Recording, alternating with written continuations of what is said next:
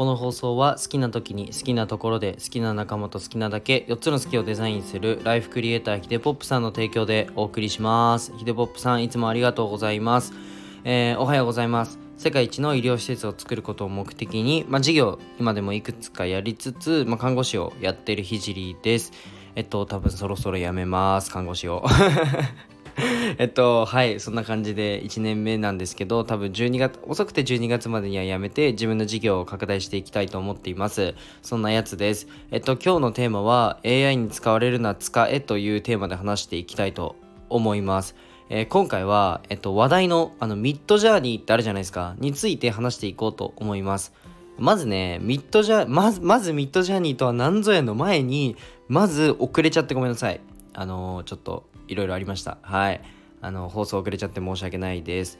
でまずミッドジャーニーとは何ぞやとなる方が多いと思うので簡単にねミッドジャーニーまあ AI さんですね。AI 様の説明からいきたいと思います。じゃこの AI 様ミッドジャーニーとは、まあ、Discord というチャットツールで、えっと、文字を入力します。入力すると、えー、イメージの画像が4つ AI が作ってくれます。その4つからさらに自分のイメージに近づくような画像にするために絵にするために AI に指示を出すことで、えー、自分の思う絵が完成します。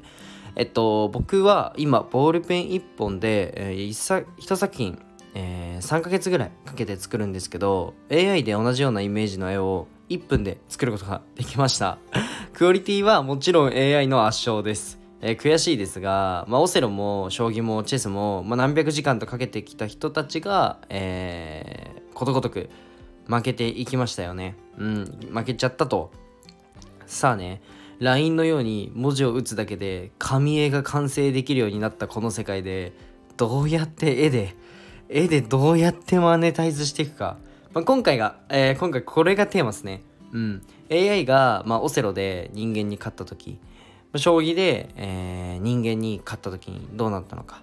まあ、ここから逆算して僕は攻めたいなというふうに思います。なんかね、うん、多分打ち手として AI であの作って NFT で打ち出すとか多分ベターなやり多分それがベタなやり方だと思うんですよ。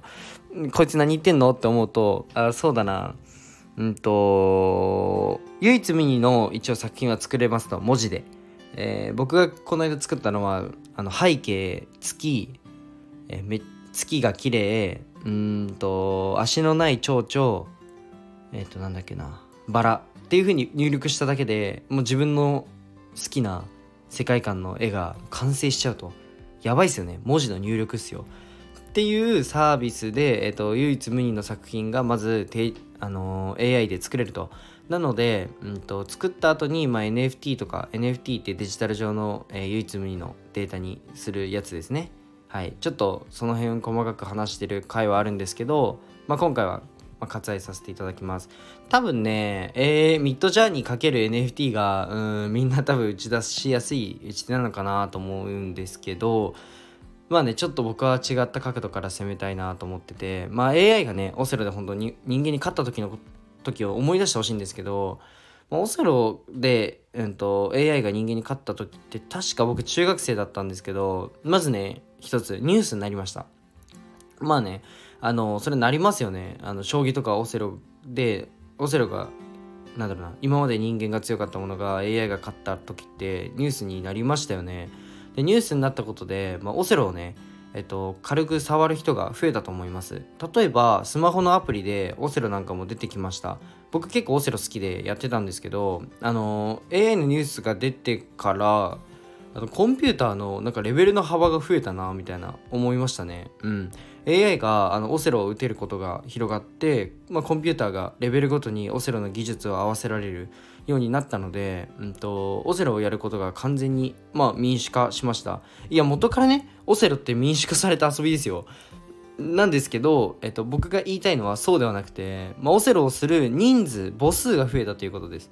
AI が進んだことでニュースになる。そして便利になったことで民主化する、まあ、母数が増える、まあ、これらの、まあ、これらがね人間にとって、まあ、AI が、えー、発達することで人間にとってのメリットは、まあ、一番は広がるってことですね。うん。